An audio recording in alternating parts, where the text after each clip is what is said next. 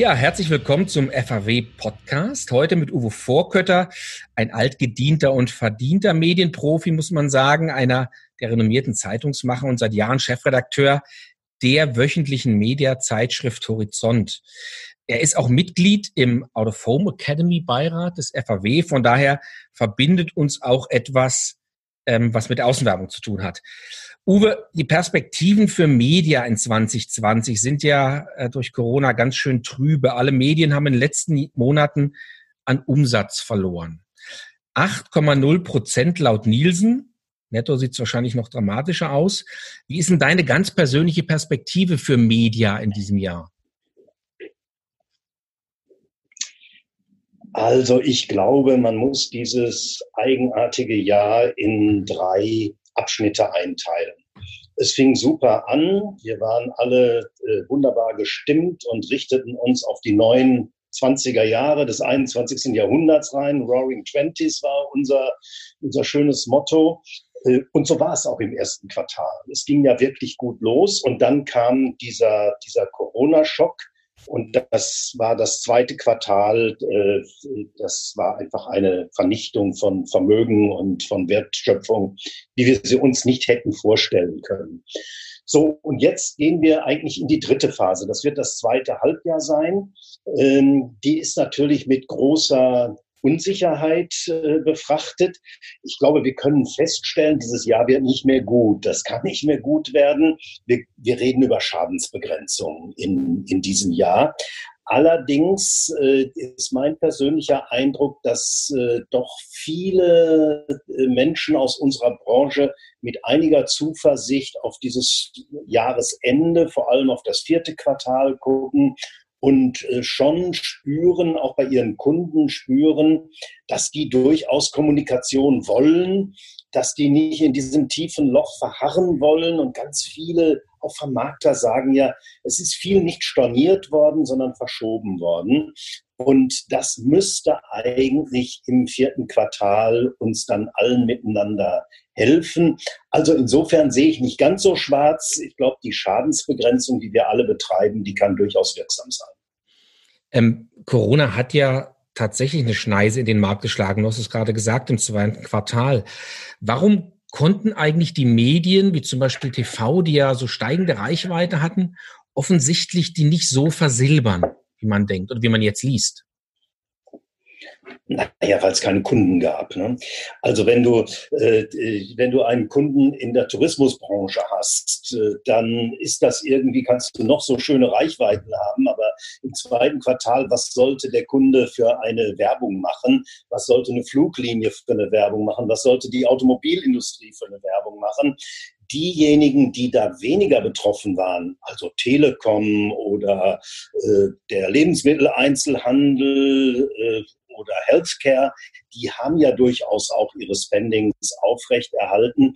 Aber große Teile der gesamten Wirtschaft waren so lahmgelegt, dass da auch keine Marketingkommunikation irgendeinen Sinn machen konnte.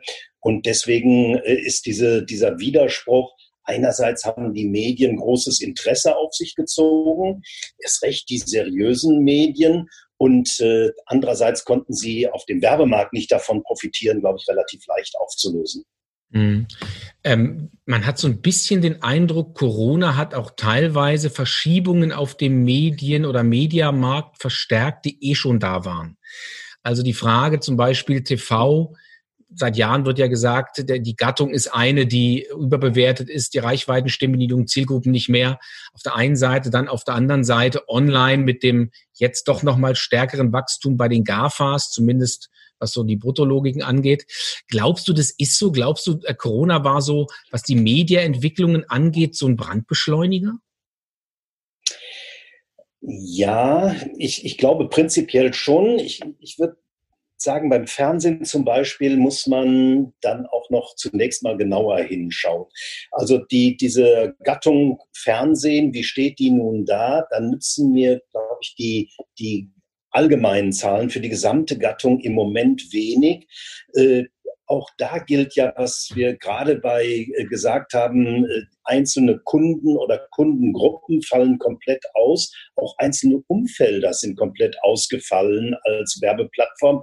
Also wenn ich im Sport äh, ein Umfeld habe, da gab's nichts. Äh, also äh, ist doch klar, jeder Sender, der mit Sport zu tun hat, äh, sei es, weil das sein Spezialgebiet ist oder wenn ich die ARD bin und die Sportschau vermarkte als Umfeld, da konnte ja nicht sein. Und andere Kunden sind dem Fernsehen durchaus treu geblieben. Das, das muss man, glaube ich, differenzieren. Aber dann würde ich deiner These schon grundsätzlich auch zustimmen. Ich glaube, dass dass solche Krisen wie jetzt diese Pandemie grundsätzlich, ganz grundsätzlich dazu führen, dass äh, Entwicklungen, äh, die wir ohnehin spüren über die Jahre hinweg, dass die nicht gebremst werden, sondern dass die beschleunigt werden. Und äh, das, was wir so in den letzten ein, zwei Jahren dann schon gesehen haben, dass die goldenen Zeiten des Fernsehens äh, vorbei sind, äh, das glaube ich, das wird sich äh, durch Corona dann auch beschleunigen. Und die, die Digitalisierung der Werbung und der Werbemärkte, die schreitet voran. Das sehen wir an diesen Beispielen. Was immer man von den GAFAs wissen wir die Zahlen ja nicht so genau. Aber was immer wir hören aus dem Markt, ist doch auf jeden Fall, dass Google, Schrägstrich YouTube einigermaßen stabil geblieben ist und bei Facebook, dass es möglicherweise sogar ordentliche Zuwachsraten gegeben Spannend, hat. Ne? Und das ist ja, und das ist ja ein Wort. Das heißt aber eigentlich, die GAFAs sind so perspektivisch eigentlich kaum noch aufzuhalten. Ne? Ja, so ist das. ist, ein bisschen, ist ein bisschen nüchtern, aber es ist wahrscheinlich so. Ne? Irgendwie darum, diese Erkenntnis kommen wir, glaube ich, äh, äh, nicht drum, drum herum die marktbeherrschende Stellung dieser wenigen Unternehmen, die wird sich durch diese Krise nochmal verstärken. Das ist, glaube ich, sicher. Facebook ist ja so ein Sonderfall, weil durch diese Stop Hate for Profit Kampagne kann man ja sagen gegen Facebook, also den Rückzug vieler großer Werbekunden, ähm, ist ja was eingetreten, was wahrscheinlich einen Journalisten zwei Herzen in der Brust schlagen lässt. Auf der einen Seite sagt man natürlich, möchte man nicht, dass irgendwie Hasskampagnen durch so eine Plattform, so, so, so soziales Medium wandern. Auf der anderen Seite ist es ja doch Einfluss von Werbekunden auf die Inhalte eines, naja, journalistischen Klammer auf Klammer zu Mediums, oder? Ah, ist Facebook jetzt ein journalistisches Medium neuerdings? Das wäre mir, das wäre mir neu. Also äh, grundsätzlich ist das natürlich ein, ein Spannungsfeld, was du da aufmachst. Klar, als für einen Journalisten ist es klar, die Werbungtreibenden sollen mal Werbung machen, äh, aber die sollen sich nicht in meine journalistischen Inhalte einmischen. Facebook ist jetzt ein etwas anderer Fall, weil Facebook ist kein, kein Inhaltsmedium. Facebook hat nicht das also Matthias Döpfner nennt das die verantwortliche Absenderschaft, die ein Medium ausmacht. Facebook äh, definiert sich selbst als eine technische Plattform und da darf jeder mal. Das ist ja auch äh, äh, letztlich das Problem, äh, um, um das es da geht. Und äh, auf, dass auf dieser Plattform zunächst mal die Werbungtreibenden eine zentrale Rolle spielen. Das ist ja eindeutig. Facebook hat nur Werbeeinnahmen. Das ist der gesamte Umsatz von Facebook sind Werbeeinnahmen. Also haben die Werbungtreibenden Macht und Einfluss bei Facebook.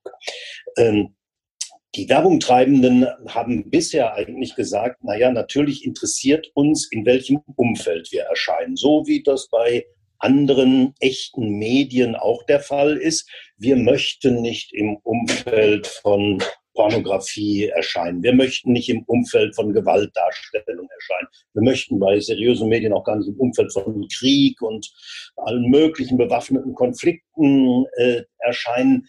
Das haben sie für Facebook eigentlich auch immer gesagt, aber es hat sie nicht weiter interessiert, dass es das auf der Plattform überhaupt gibt. Ne? Das ist, äh, an diesem Grundsatz haben sie nie gerüttelt und es gab immer nur so ein, ja, so, so ein paar kleine Nadelstiche mal gegen Facebook. Das ist jetzt ein etwas Neues, was wir erleben. Äh, das ist schon eine äh, auf breiter Front eine eine Attacke. Äh, aber die ist von Anfang an zeitlich befristet. Man signalisiert, dass man das ja so ernst auch nicht meint. Und man macht das mal so als Versuchsballon, ist, das ist mein Eindruck. Und ich habe nicht den Eindruck, dass das Marketing hier wirklich entschieden ist, zu sagen, so wie bei Facebook mit Hate Speech, mit Hetze und mit äh, Verleumdung umgegangen wird und mit Lügen umgegangen wird, das ist für uns nicht tolerabel als Werbeplattform. Diesen Schritt glaube ich nicht, dass die Werbungtreibenden den wirklich gehen werden. Spannend, weil wir haben ja, ähm, ich erinnere mich, du hast auf die letzte OWM-Jahrestagung, da hast du moderiert. Und eines ja. der ganz großen Themen dort war Purpose. Also die Unternehmen wollten damals ganz unabhängig und vor Corona Haltung annehmen und sagen, wir brauchen eine Haltung. Jetzt hat man hier eine Haltung. Glaubst du, dass das was ist, was so, naja, der erste Ausdruck einer neuen Positionierung von Marken ist? Oder ist es einfach nur eine Reaktion auf, Mode hört sich fies an, aber eine vorübergehende, temporäre Erziehungsmaßnahme, sage ich mal, von Werbungtreibenden? Also du hast den Begriff Mode gerade so, so eingestreut. Ich, ich möchte wirklich nicht das ehrliche Engagement vieler Marketingchefs und vieler Unternehmen äh, in Frage stellen. Es gibt da ganz viele Leute, die sagen, wenn wir über Purpose reden, dann meinen wir das. Und wenn wir eine Haltung einnehmen, dann, dann wollen wir damit auch was bewirken. Trotzdem, trotz solcher Einzelfälle ist mein Eindruck, dass das Marketing insgesamt damit auch dem Zeitgeist sehr hinterherläuft. Ne? Wir haben, wir, wir haben das in den letzten Jahren bei all diesen großen, weit weit akzeptierten gesellschaftlichen Entwicklungen und Kampagnen gehabt, egal ob das ums Klima ging, um die MeToo-Bewegung, jetzt ist es Black Lives Matter und jetzt gibt es Stop Hate bei, bei äh, Facebook. Ähm, was mich daran ein bisschen unsicher macht und was mir, das mir nicht gefällt, gefühlsmäßig nicht gefällt dabei, das Marketing dieses 21. Jahrhunderts läuft immer dem Zeitgeist hinterher. Ich erinnere mich ja noch an Zeiten, wo ich Werbung erlebt habe, die auch den Anspruch gehabt hat, den Zeitgeist zu prägen. Ein Toscani, der für Benetton fotografiert hat und ein Peter Stuyvesant, der mal die, den Duft der großen, weiten Welt entdeckt hat, da war man vorne dran. Ne? Da hat man die, die Freiheit, die Welt zu entdecken, äh, im Grunde genommen als, als Marketing-Claim gehabt, bevor die Menschen überhaupt so weit waren. Heute sind wir immer hinten dran. Und wir reihen uns immer in einen breiten Mainstream des Guten ein, der so gar nicht umstritten ist ne? und wo keiner was dagegen haben kann. Und das ist für mich auch so ein Grund, wo ich denke, ich weiß nicht, also man muss, die sollen erstmal beweisen, dass sie es auch ernst meinen. Und so weit ist es noch nicht. Jetzt spielt in diesem Dreieck Kunde, Anbieter oder Vermarkter ja auch die Mediaagenturen noch eine nicht unwesentliche Rolle, die jetzt ja in dieser Phase, muss man sagen, von Corona immer so ein bisschen die Rufer im Walde waren, die gesagt haben, ja, werb doch mal, es macht Sinn, sichtbar zu sein, aber man hat auch nicht den Eindruck, das war so ganz stringent. Wenn jetzt Unternehmen anfangen, selber mehr Haltung zu übernehmen, selber mehr, ähm, sage ich mal, Marketingverantwortung zu tragen, müssten die dann auch nicht mehr sagen, okay, wir wollen tiefer einsteigen in die einzelnen Medien, in das, was da inhaltlich, schrägstrich auch vom Mediabudget her passiert? Schwächt es die Rolle der Agenturen auf Dauer? Auch das ist ja so ein Thema, was ein Trendthema ist, schon, schon lange, wo man sich fragen kann, welche dieser Entwicklung wird durch Corona verstärkt. Ich, ich glaube, was die Mediaagenturen angeht, kurzfristig werden wir oder werden alle, die mit Mediaagenturen zu tun haben, auf der Vermarkterseite, äh, zunächst mal ein, eine, ein, eine klassische Mediaagentur-Attitüde erleben. Es wird um die Preise gehen. Es wird ein Verteilungskampf gegen Ende dieses Jahres gehen, um die dann wieder größeren Werbebudgets, wie man ihn äh, äh lange nicht äh, gesehen hat. Äh, und äh, äh, es gibt ja, im, man, kann ja in andere Länder gucken, da gibt es ja zum Teil Corona-Rabatte Das ist äh, bei uns noch nicht so aufgetaucht, aber in Amerika oder sonst wo ist das eigentlich schon eine Selbstverständlichkeit. Und solche Diskussionen werden, glaube ich, erstmal von den Mediaagenturen wieder befördert werden. Es soll ihr Kerngeschäft Preise drücken. Ne, das, äh, das werden sie ausspielen. Ansonsten glaube ich schon auch, dass die ja, dass die Unternehmen diese, diese Frage, wie organisiere ich mein Marketing, wen brauche ich dafür als Dienstleister, auch wie gehe ich mit dem ganzen Marketing-Tech-Umfeld eigentlich um, diesem übersichtlich, unübersichtlichen Umfeld, äh, da werden die Unternehmen sicher versuchen, mehr Klarheit zu schaffen äh, und möglicherweise äh, zu einfacheren Lösungen wieder zurückkommen. Ne? Denn alle haben ja den Eindruck, das ist alles viel zu kompliziert und zu unübersichtlich geworden. Und wir haben Dutzende und Hunderte von Dienstleistern, die da irgendwo in diesem ganzen System mitspielen.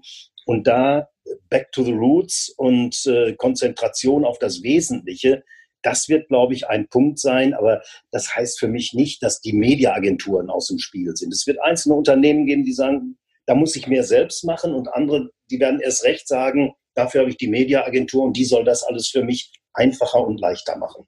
Großes Thema ähm, ist jetzt die wachsende oder wieder erwachende Mobilität. Man muss ja sagen, wir sind in einer Phase, in der so nach der Eiszeit das Tauwetter da ist. Die Menschen sind wieder mobiler, vielleicht nicht mehr so, wie sie in der Vergangenheit waren zunächst mal. Da verändert sich auch was von den einzelnen Touchpoints her, aber grundsätzlich ist der öffentliche Raum wieder stärker oder fast normal, je nachdem, welche Touchpoints man anguckt, besetzt. Wie ist denn das, wenn du jetzt auf die Gattung Außenwerbung guckst? Ist es was, wo du sagen würdest, nach dem, wie du die Branche einschätzt, ist jetzt ein Zeitpunkt, um zu sagen, der Kunde, der Werbungtreibende sollte jetzt wieder sichtbar draußen sein im, ich sage mal, letzten verbliebenen Massenmedium? Ist schon jetzt der Punkt zu sagen, jetzt muss man schon wieder da sein als Marke an der Seite des Konsumenten? Also, wenn ich jetzt ein Kreuzfahrtunternehmen bin, dann würde ich sagen, warten wir vielleicht noch ein bisschen. Aber für viele andere gilt das natürlich. Gerade jetzt ist der Zeitpunkt, wo ich meine Marke wieder sichtbar machen muss, wo, wo, wo die Zukunft eigentlich wieder sich entscheidet für, für die Marken. Und äh, das heißt, wo, wo ich auch Kampagnen dann wieder, wieder starten kann, sinnvollerweise, und wo mir das alles was bringt. Und du hast es ja erwähnt, natürlich ist Out of Home auch schwer getroffen. Das, das ist Stay at Home und Social Distancing ist das Gegenteil von Out of Home Werbung. Damit äh, musste man auch erstmal ein paar Monate klarkommen.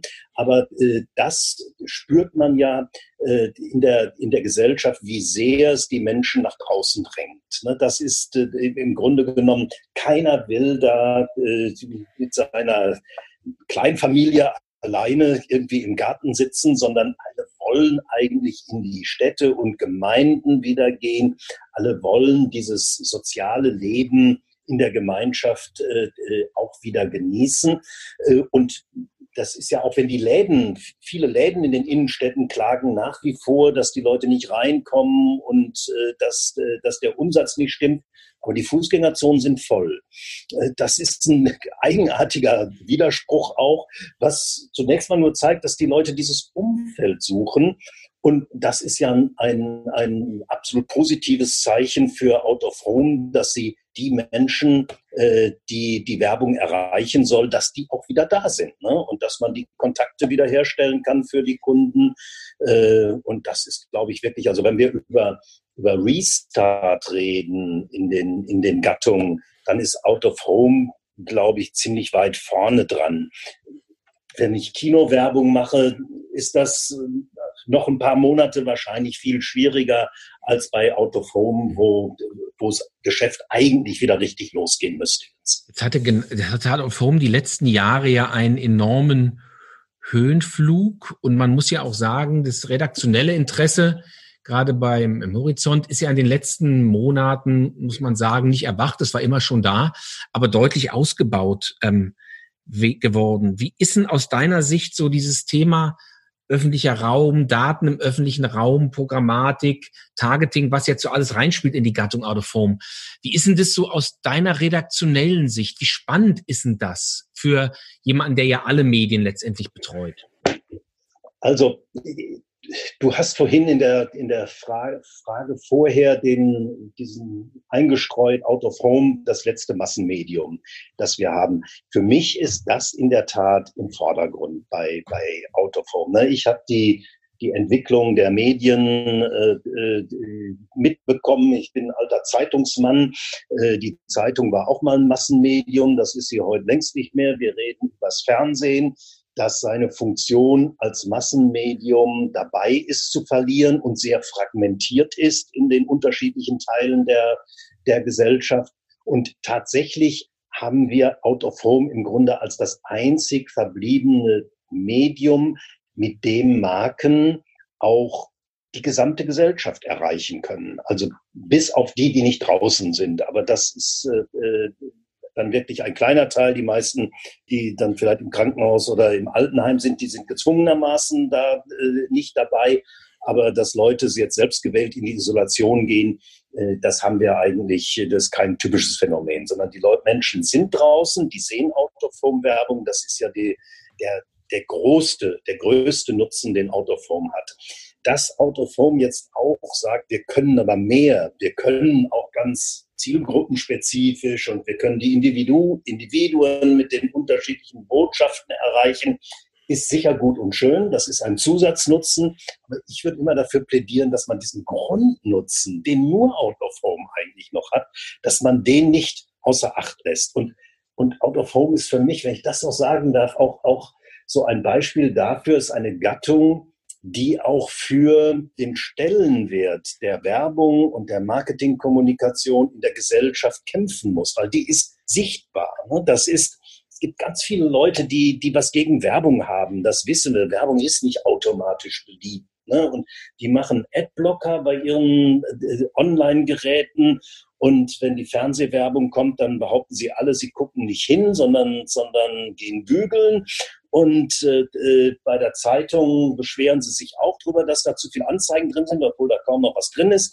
Äh, und out of home kann keiner entgehen. Ne? Das ist das. Und, und wer sich darüber aufregt, dem kann man ja dann nur sagen, dann geh nach Eisenhüttenstadt 1984. Da weißt du, wie ein Gemeinwesen ohne Werbung aussieht. Ne? Und dann können wir darüber reden, ob das besser ist oder schlechter. Und ich glaube, das ist so dieses Grundlegende, was Out of Home hat. Ne? Das, äh, das glaube ich, das muss man in der Gesellschaft auch verankern und das ist ein Riesenvorteil aus meiner Sicht. Ganz spannend, weil wir haben ja gerade erlebt, ähm, dass die, die Bundesregierung nach der Bundestag nach jahrelangem Ringen sich eben für ein Verbot der Tabakwerbung ausgesprochen hat.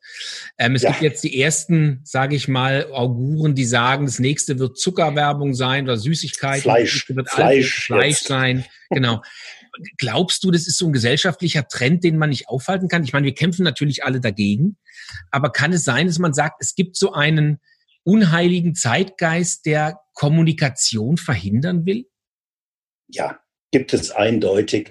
Das ist äh, also dieser, dieser simple Grundgedanke, dass man für legale Produkte auch legale Kommunikation machen darf. Der ist ja schon seit dem Streit um die Tabakwerbung der, der hat sich irgendwie erledigt. Diese Logik kann man nicht mehr an die Menschen ranbringen, müssen wir dann vielleicht auch in der Branche sagen, Leute, den Kampf haben wir verloren. Ne? So können wir nicht mehr argumentieren, weil das äh, ist jetzt durch das Thema. Aber in der Tat ist es so, dass die, dass es ganz eine, dass es ganz viele Kritiker gibt, die über die Werbung kommen und das Produkt meinen und denken, das Produkt, da kann ich nicht wirklich ran, aber ich kann an die, an die Werbung ran. Äh, das ist ein Trend, mit dem müssen wir uns, glaube ich, auch in den nächsten Jahren auseinandersetzen. Und was, äh, was, was wir auch zur Kenntnis nehmen müssen, dass es so ein, ein Teil äh, gerade in der jüngeren Generation der Gesellschaft gibt, die auch mit solchen Verboten nicht diese grundlegenden Probleme haben, die wir als im 20. Jahrhundert sozialisierte Menschen haben, die nicht sagen, das ist doch erstmal, also die Einschränkung der Freiheit muss doch erstmal begründet werden, sondern die sagen, nee, finde ich richtig und das machen wir so. Ne? Das ist ein, eine andere Art von Sensibilität in der Gesellschaft, die gegenüber der Kommunikation überhaupt nicht selbstverständlich ist oder überhaupt nicht liberal ist. Das haben wir nicht nur bei der Werbung, das haben wir auch im Umgang mit, äh, mit bestimmten Themen. Wer darf eigentlich was zu bestimmten Themen sagen? Ist das ein Betroffener? Ist das kein Betroffener? Dürfen weiße Männer überhaupt noch irgendwas sagen dazu? Das ist ein, das sind Trends, die wir, die wir da haben. Damit müssen wir uns auseinandersetzen. Äh, und da muss man auch politisch versuchen, darauf Einfluss zu nehmen. Aber das wird äh, nicht einfach, weil äh, die Menschen, die da für Liberalität und Freiheit in der Kommunikation eintreten, sind gerade in der Defensive. Ist wahrscheinlich auch so, dass gerade die Jungen, die gewohnt sind, sich nur in ihren virtuellen Schrägstrich Online-Filterblasen zu bewegen und eigentlich nur mit ihresgleichen reden oder nur Inhalte zur Kenntnis nehmen, die ihre Inhalte sind, die ihnen entsprechen, dass die gar nicht mehr willens sind, sich mit der Realität und dem, was so draußen existiert, zu konfrontieren. Die wollen einfach sozusagen ihre, ihr Weltbild, ähm, sage ich mal, untermauert wissen und sich nicht mit Sachen auseinandersetzen, die sie vielleicht nicht mögen. Ja, es sind, es sind so geschützte Räume, ne, die, man, die man sich schafft und die man in ganz unterschiedlichen politischen äh, Lagern hat. Und man möchte eigentlich dieses Weltbild, was in der, in der eigenen Community äh, so als Common Sense gilt, das möchte man eigentlich als das Weltbild für die gesamte Gesellschaft haben. Ne? Das ist ja verständlich. Aber dafür gibt es eigentlich Politik, dass man um Mehrheiten kämpft dafür. Aber dieser Kampf um Mehrheiten und diese Auseinandersetzung mit den Gegenargumenten, mit den anderen, das scheint dann manchen auch zu anstrengend zu sein, sondern da hätten sie gern so ein, so ein bisschen was Autokratisches, weil wir vertreten ja eine gute Sache und die kann man dann auch autokratisch mal vertreten und anordnen. Eine schreckliche Vision, wenn man sich das anguckt. Jetzt begreife ich ähm, nochmal auf deinen journalistischen Background zurück. Der ist ja einer, wo du sagst, auf der einen Seite, Werbung darf nicht verboten werden, weil es ja eine, Form der Kommunikation ist. Journalismus ist ja nicht Werbung, sondern ist ja neutraler Content. Ist es trotzdem so, dass du sagen würdest, das, was hier sag ich mal, als Kommunikationslogik für eine Gesellschaft oder einen öffentlichen Raum oder auch einen virtuellen Raum existiert, das ist in jedem Fall schützenswert? Geht es eigentlich um Kommunikation grundsätzlich, die man dann schützen muss? Ja, unbedingt. Also aus meiner Sicht unbedingt. Das ist äh, eine freie und ungehinderte Kommunikation, auch eine sehr kontroverse Diskussion. Das ist doch Wesensmerkmal unserer Gesellschaft. Und wir sind uns alle immer einig gewesen, dass es auch Beiträge in dieser Kommunikation gibt, die die nicht zulässig sind. Da, wo es strafrechtlich relevant wird, wo Hetze und Beleidigung und Volksverhetzung sonst was eine Rolle spielen. Aber dafür haben wir einen juristischen Rahmen. Wir haben ein, wir haben ein Strafrecht, wir haben ein Presserecht, um sich damit auseinanderzusetzen. Aber das, was wir sehen eigentlich, das sind von verschiedenen, aus ganz verschiedenen Ecken die Versuche, dieses, den Spielraum dieser Kommunikation enger zu fassen und einzugrenzen und äh, Menschen und Positionen zu definieren, mit denen man sich am besten erst gar nicht auseinandersetzt. Die gehören nicht dazu. Die gehören nicht auf unser Podium. Die gehören nicht in unsere Diskussion. Die lassen wir außen vor. Ich glaube, das ist falsch. Ich glaube einfach, man muss sich auseinandersetzen und man muss kämpfen für seine Positionen. Und äh, weil man hat ohnehin sieht sonst bei der nächsten Wahl, wie das Ergebnis dann ist. Ne? Und das äh, äh, erschließt sich mir nicht, dass man, dass man sich in so einen engen Kokon begibt, wo man nur noch unter seinesgleichen ist. Knüpfen wir zum Schluss nochmal an, an das, was wir ganz am Anfang gemacht haben, nämlich so die Prognose in dem Fall für dieses Jahr, die bei dir ja gar nicht so negativ war für das Jahresende und den Jahresausklang. Was glaubst du denn wird in 21 und vielleicht danach passieren? Wird sich die Werbung wieder erholen als Gattung insgesamt? Glaubst du, das wird schon im nächsten Jahr passieren oder glaubst du, das ist so ein lang anhaltender, ja nicht Steilflug, ist es dann eben nicht, sondern eine mühsame Serpentine? Also grundsätzlich zeigt doch eigentlich die Erfahrung, dass wir über die Werbung gar nicht äh, isoliert reden können, sondern dass die Werbe, der Werbemarkt sich eigentlich immer weitgehend parallel zum Wirtschaftswachstum oder zur Wirtschaftsentwicklung insgesamt bewegt. Ich glaube, das wird auch in den nächsten Jahren der Fall. Das ist im Übrigen auch in diesem Jahr der Fall. Ne? Wenn man die, die Zahlen, die, die wir jetzt fürs Wirtschaftswachstum oder für die Schrumpfung der Wirtschaftsleistung haben, ob fünf Prozent, sechs Prozent oder sieben Prozent, irgendwas in der Größenordnung. Das wird wahrscheinlich beim Werbemarkt ja insgesamt, wenn man ihn über alle Gattungen nimmt, auch so ähnlich sein. Und äh, und wenn wir die Prognosen uns fürs nächste und übernächste Jahr anschauen, dann sagen eigentlich die meisten Experten, dass wir im nächsten Jahr einen guten Teil der Verluste von 2020 wieder aufholen werden, dass wir aber noch nicht wieder das Niveau von 2019 erreichen werden. Äh, und das, glaube ich, ist eine Prognose, die kann man für den Werbemarkt auch so übernehmen. Und dann könnte man daraus schließen, dass wir 2022 auch wieder auf dem 2019er Niveau sind, dass wir die Krise dann echt überwunden haben. Es sei denn, dieses schreckliche Virus macht uns da nochmal einen Strich durch die Rechnung, weil das wissen wir auch alles nicht, ob es dann nochmal irgendein Lockdown-ähnliches Phänomen geben wird. Das kann dann alles über den Haufen werfen. Aber ich glaube, das können wir auch jetzt nicht prognostizieren und das kann man jetzt nicht einbauen in seine Erwartung.